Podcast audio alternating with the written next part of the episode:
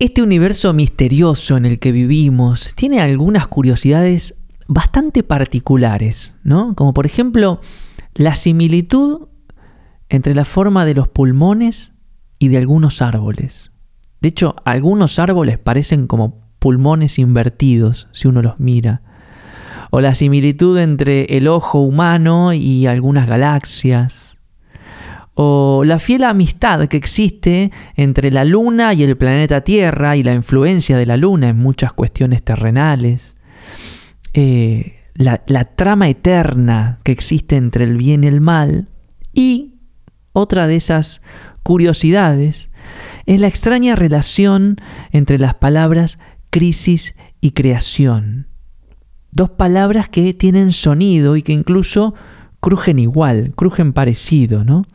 Pero para entender esta relación tenemos que empezar por el espacio vacío que hay entre estas dos palabras, que es un vacío bastante sustancial y que lleva el nombre de dolor. Porque lo cierto es que no hay crisis sin dolor. Ahora bien, el dolor es una señal de alarma. Es una especie de mensajero que viene a avisarnos que algo no está bien. Cuando me duele algo en el cuerpo, supongamos, no sé, la rodilla o la panza o la cabeza, eso es una señal o un mensaje del cuerpo diciéndonos algo por esta zona no anda bien. ¿no? Y entonces podemos hacer algo al respecto. Si no tuviéramos el dolor, el cuerpo o esa zona del cuerpo seguiría funcionando mal hasta que se termina rompiendo. Lo mismo cuando tenemos un dolor del corazón o del alma, ¿eh? eso es señal de que hay algo en nuestra vida que no está bien. ¿no? Y entonces, en contextos de crisis, el dolor cumple exactamente la misma función. Es un mensajero. Nos viene a avisar que hay algo que no está bien, que hay algo que se rompió, que hay una armonía que se desarmó, que hay algo que no está funcionando. El problema es que la mayor parte de las personas en tiempo de crisis se enfocan en el dolor. Se quedan pensando en el dolor, se quedan padeciendo el dolor, sufriendo el dolor, describiendo el dolor. Y entonces te olvidas de la causa y es como si dijéramos que, a ver, suena una alarma de incendio, ¿no? Y entonces vos te quedás prestando la atención a la alarma en lugar de ir y apagar el fuego. Bueno, esto es lo mismo. Cuando uno está en crisis, el desafío fundamental es lograr sacar el enfoque de aquello que nos genera el dolor y tratar de tener una especie de eh, visión un poco más amplia respecto a qué es lo que está sucediendo. Las crisis también es importante entender que no son eternas, ¿no? Tienen etapas. Generalmente las etapas que se dan en un proceso de crisis tienen bastante relación con el camino del héroe, el arquetipo del héroe que propuso hace ya algunas décadas el historiador Joseph Campbell. En una primera etapa, la crisis eh, no se manifiesta de manera evidente, sino que hay algo que se empieza a romper, hay algo que no funciona bien y entonces lo primero que hacemos las personas es tratar de explicarnos eso y de conceptualizar eso ¿eh? con sesgos y con historias que nos ayudan a seguir adelante como si eso incluso no pasara. ¿no? De repente, no, no, en mi pareja estamos muy bien, pero hace meses que no tenemos este, intimidad o conversaciones profundas. O mi trabajo es maravilloso, está todo fantástico en mi trabajo, pero lo cierto es que llego a casa todos los días con mucha desmotivación. O mi vida está ordenada, está en equilibrio, aunque hace tiempo que no que nada me saca una carcajada. ¿Mm? O no sé, mi socio es una buena persona, pero por las dudas hace tiempo que no le confío las finanzas. Es como que la mente nos quiere hacer creer que, que todo está bien, generamos un argumento y seguimos adelante. Y como no prestamos atención a los síntomas de lo que se está rompiendo, de lo que se está desarmando, de lo que no está funcionando, el dolor que siempre es latente en procesos de crisis, late, ¿no? Late, late, late, empieza a latir más fuerte. Entonces aumenta la intensidad hasta volverse ineludible. Y ahí es cuando uno se da cuenta de que generalmente está en problemas. Dice, uy, estoy en una crisis. ¿No? Eh, al comienzo, el darnos cuenta de que estamos en problemas genera sorpresa, genera angustia, genera ansiedad, genera frustración y después es como que las personas nos terminamos adaptando, incluso a las crisis, y empezamos como a, a atravesarla con un poco más de conciencia. Lo cierto es que nadie se queda en estado de crisis por siempre, no existen las crisis eternas. Existen algunas personas que deciden abrazar el dolor por siempre. Eso es otra historia. Pero en este espacio, que es un espacio en el cual tratamos de este, divulgar una filosofía creativa, lo cierto es que tenemos que decir que las crisis tienen un comienzo y tienen un fin, y que nadie sale de una crisis exactamente igual a como entró. Y esta transformación implica un proceso creativo en sí mismo. Para que algo nuevo exista, lo nuevo debe ser creado. Por eso es que las crisis son creativas. De hecho, Etimológicamente, la palabra crisis remite a separar o decidir, dos sucesos absolutamente fundamentales en el proceso creativo. Por eso es que de las crisis siempre surgen oportunidades, ideas, nuevos estilos de vida, nuevos productos, grandes cambios sociales, cambios culturales. Cuando hay crisis, algo se está creando y este es el punto fundamental. Si comprendemos esto cada vez que estemos atravesando una, las vamos a poder transitar con mucha más paz, amabilidad y paciencia. En lugar de enfocarnos en el dolor que nos genera la crisis, en la señal de alarma y quedarnos parados en una especie de espacio de sometimiento y victimización por lo malo que nos está pasando, podemos hacernos una pregunta mucho más creativa que es, ¿qué se está creando ahora? Y una pregunta un poco más profunda aún, ¿por qué me toca a mí ser parte, ser partícipe de esta, creación?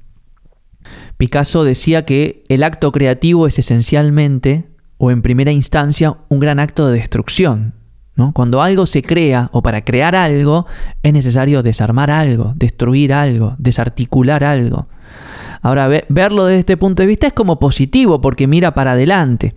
Cuando uno mira a la crisis y se lamenta por lo que se rompe, por lo que se desarma, por lo que se desarticula, mira para atrás, se enfoca en el dolor y no tiene la capacidad de salir adelante. Que en definitiva eso es lo único que hay que hacer cuando uno está en crisis, salir adelante. Ahora, afortunadamente, la humanidad tiene mucha experiencia con todo tipo de crisis. Crisis mundiales, crisis sociales, crisis económicas, crisis existenciales, crisis individuales. Gran parte de los pensadores, de los filósofos, de los historiadores se han encargado de estudiar el tema de la crisis y hemos aprendido algunas cosas que me gustaría que las repasemos juntos, que son cosas que nos ayudan, que son elementos que funcionan como salvavidas a la hora de transitar una crisis con una mentalidad creativa, con una mentalidad que proponga hacer algo con eso que se desarma. Y una de las cosas que más ayudan es ampliar el contexto. Cuando uno está en crisis generalmente se angustia, ¿no? Como decíamos, se enfoca en el dolor, se angustia, se acorta la visión y no tenemos la capacidad de identificar oportunidades. Estar demasiados enfocados en el dolor significa que no podemos ver más allá de él. Significa que estamos demasiado en el barro, ¿no? Y por eso hay algunas cuestiones como por ejemplo las terapias conversacionales que funcionan muy bien para transitar las crisis. Cuando uno puede compartir lo que le pasa con alguien más, le puede contar lo que le pasa a alguien más, sobre todo si hay alguien que tiene cierta experiencia o cierto conocimiento que nos puede ayudar, el aporte de la otra persona que hace amplía el contexto y entonces vos ya no estás solo en el barro, sino que estás en el barro, en el medio de, no sé, un bosque en el cual hay algunas oportunidades, hay algunas lianas de las cuales uno se podría colgar para salir de él. Pero otra forma de ampliar el contexto también puede ser en solitario, de hecho, eh, rituales de introspección. Uno cuando mira al mar, ¿no? A todos nos ha pasado de llegar al mar con la cabeza llena de problemas, mirar al mar y de repente ah, hay algo ahí en la inmensidad y en la brisa que nos recuerda que no estamos angostos en el barro, sino que hay un mundo mucho más amplio frente a nosotros, en el cual habitan un montón más de oportunidades. Otra manera de ampliar el contexto es escribir, ¿no? Cuando uno puede escribir lo que le pasa, uno lo está de alguna manera manifestando y al mismo tiempo los puede observar, puede observar esa, esa escritura o esas palabras con otros ojos. Escribir nos ayuda a analizar, escribir nos ayuda a profundizar. Y todo esto amplía el contexto, es como que nos ayuda a que la visión angosta, producto de la angustia, y no te olvides que angustia significa eso, ¿no? Esa, esa, visión acortada porque estamos angostados, se amplíe. Y cuando se amplía la visión, uno puede empezar a identificar otras oportunidades, caminos de acción, ¿no? Otra cosa que funciona muy bien en tiempos de crisis es quedarse con lo bueno. En toda crisis se combinan algunas situaciones malas, entre comillas, y otras buenas. El desafío siempre es quedarse con lo bueno. De hecho, yo estoy convencido que las personas subestimamos el poder transformador de quedarnos con lo bueno. Cuando uno decide quedarse con lo bueno, construye su propia paz, construye bienestar, construye salud y por sobre todo decide no cargar la mochila de la vida con cuestiones que no suman.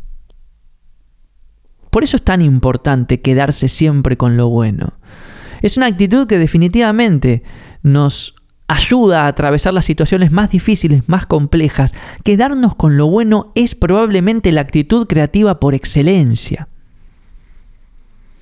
Y hablando de actitud creativa, otra cosa que ayuda mucho a atravesar procesos de crisis es poner manos a la obra, es no quedarse en la pasividad. Como te decía hace un ratito, toda crisis implica una creación. Bueno, ¿por qué no sintonizar con ello y hacernos partícipes de esa creación? Digo, los artistas utilizan sus crisis para crear grandes obras de arte, llenas de humanidad, de sensibilidad. Y del mismo modo, todas las personas podemos tomar algunos elementos de esa crisis y ponerlos al servicio de algo que deseemos crear, ya sea un cambio, un producto, una nueva vida, una oportunidad, lo que sea. Para eso simplemente hay que decidir querer hacer algo con esta crisis que separa cosas para nosotros. Acordate, crisis es separar y decidir. Si la crisis separó cosas para vos, bueno, vos te podés hacer cargo del otro 50% del proceso, que es decidir qué hacer con ello. Entonces, una pregunta bien sencilla, ¿al servicio de qué voy a poner esto que me pasa? Estos pedacitos de lo que se rompió, ¿para qué me sirven? ¿Qué puedo construir con ello? Y eso me lleva al siguiente punto. Otro salvavidas que nos ayuda a transitar la crisis es mirar para adelante. Siempre. Cuando uno decide crear algo, cuando uno decide embarcarse en un proceso creativo, inevitablemente mira para adelante. Y es lo mejor que podés hacer. Quienes enfocan el dolor no solo se quedan estancados en la crisis, ¿no? empantanados en el barro, sino que generalmente tienden a mirar al pasado por nostalgia, un pasado que fue mejor, un, un pasado en el cual quizás no había crisis, no había dolor, pero lo cierto es que nada se crea mirando para atrás. Adelante siempre está la tarea, adelante siempre está la oportunidad, adelante siempre está lo que te está esperando, entonces ¿por qué mirar para atrás? Sobre todo en tiempos de crisis el gran desafío, la gran consigna, la gran propuesta es mirar para adelante, confiando en el proceso, el último punto, el último salvavidas. El salvavidas que quizás es el más desafiante de todos, ¿no? Porque a veces cuesta confiar cuando a uno le duelen cosas. Pero lo cierto es que, esto lo hablábamos hace algunos episodios, la confianza es un puente que uno tiende con algo o con alguien. Cuando uno tiende ese puente, la energía puede circular, o sea, suceden cosas. Cuando uno confía en algo, pasan cosas. Cuando yo confío en una persona, con esa persona pasan cosas. Y lo mismo con el proceso, y lo mismo con la crisis. Si yo puedo confiar con ese proceso que estoy atravesando, puedo tender un puente y, le puedo, lo habilito a que pasen cosas. Esas cosas, si quiero transitarlas, con una mentalidad positiva, mirando hacia, hacia adelante, quedándome con lo bueno, ampliando el contexto cada vez más, inevitablemente me van a ayudar no solo a salir de esa crisis, sino a salir transformados, a salir renovados, con más experiencia, con más conocimiento, fortalecidos, a salir de esa crisis con una idea que quizás nos salva la vida, a salir de esa crisis con una solución que quizás pueda ayudar a muchas personas, a salir de esa crisis con una experiencia que quizás podemos transmitir en el futuro a otras personas que puedan estar transitando procesos similares. Y por todo esto, cuando hay crisis, algo se está creando. Y si estás atravesando una crisis personal, interior, profesional, en tu trabajo, en tu proceso creativo, tenés que recordar que se está creando una nueva versión de vos. Y para que exista esa nueva versión de vos, una antigua versión de vos, se tiene que desarmar, va a doler, va a hacer ruido, va a generar angustia, va a generar frustración, y todo eso es absolutamente natural, y todo eso nos recuerda que somos seres sensibles, vulnerables, y que en cada uno de nosotros habita la capacidad de asumir la aventura de salir adelante, que en definitiva es la aventura, es la gran aventura del alma, como hemos hablado en los últimos episodios, ¿no? Cada uno de nosotros está llamado a crecer, a la grandeza, a realizarse, a crear grandes cosas. Por eso, y a modo de repaso, si estás atravesando un periodo de crisis, quiero invitarte a que te animes a de a poquito ir ampliando el contexto, tratar de mirar un poquito más allá del dolor, a no enfocarte tanto en el dolor, sino en lo que sucede alrededor del dolor, a aquellas cosas que se están desarmando, que están dando lugar a nuevos elementos, a pedacitos, a cosas rotas que podés poner al servicio de lo próximo y la mejor manera de hacer eso es quedándote con lo bueno. Lo malo, chau, déjalo en el camino y seguí avanzando por tu camino creativo con aquellas cosas que vos consideres que sean verdaderamente buenas para vos, que de alguna manera te impulsen, te apoyen, te sirvan de sostén y te ayuden a crear cosas nuevas. Y obviamente, hacerlo poniendo manos a la obra. No te quedes en la crisis sin hacer nada. La crisis siempre es un llamado a la acción. Siempre es un llamado, obviamente, primero a la reflexión, pero luego a la acción. A tu propio ritmo como decimos siempre, con mucha empatía y mucho amor propio. Pero hacerte parte, partícipe de esa creación que te está proponiendo la situación de crisis. Siempre mirando hacia adelante, siempre mirando a la creación como una especie de camino, de horizonte, de aspiracional, de algo que a lo cual uno puede dirigirse. ¿No? Para salir de ese lugar y por sobre todo confiando en el proceso. Si uno no confía en el proceso no puede tender el puente y si no tiende el puente no suceden cosas. Entonces confía que aquello que te sucede tiene una función en la historia de tu vida. El desafío es descifrar cuál es el mensaje, quedarse con lo bueno, tomar esos elementos y construir de a poquito una nueva versión de vos. Una nueva versión de vos que sabe seguir adelante.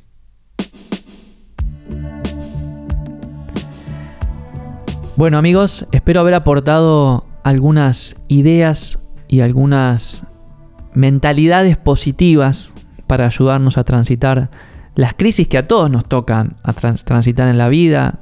Yo ya perdí la cuenta de cuántas me tocó atravesar, pero esto que les comparto eh, forma parte de una especie de, trabajo de introspección que, vengo haciendo hace un tiempo, eh, sobre todo para sacar en limpio ¿no? algunos aprendizajes que, quiero poner al servicio de, los demás.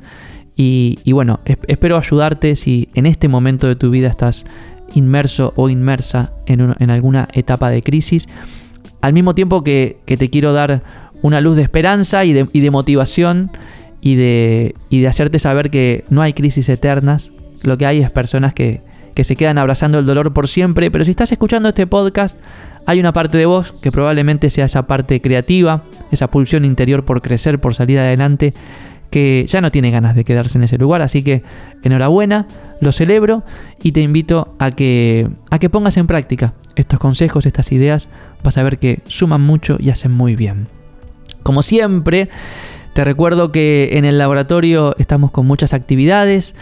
Ahora, en poquitas semanas tenemos nuestro workshop estrella, el taller de diseño de workshops, ahí con mi compañera Florencia Ortelli, eh, dedicado a todas las personas que brindan workshops o sesiones de trabajo y que necesitan herramientas para enriquecerlos, para hacerlos inolvidables. Bueno, ahí el taller de diseño de workshops es lo próximo que se viene. En el episodio anterior yo mencioné que mi libro se podía bajar gratis y un montón de personas no lo sabían, así que te recuerdo que si entras a gaiki.org barra el camino, podés descargar gratuitamente mi libro El Camino de la Creatividad en formato PDF o EPUB para leer en tu lector favorito. Mi primer libro sobre creatividad, publicado allá por el 2015, si mal no recuerdo, en una versión revisada y actualizada este, que ya está disponible para la descarga. Así que ese es mi regalo para todos ustedes. Y como siempre, te recuerdo que este, si te gustó este episodio, te inspiró alguna idea o, alguna reflexión, me lo hagas saber. Este, me ayuda mucho a seguir adelante y me inspiran mucho tus comentarios. Bueno, espero que hayas disfrutado de este episodio tanto como disfruté yo de grabarlo. Te mando un abrazo enorme y nos estamos escuchando en una próxima oportunidad.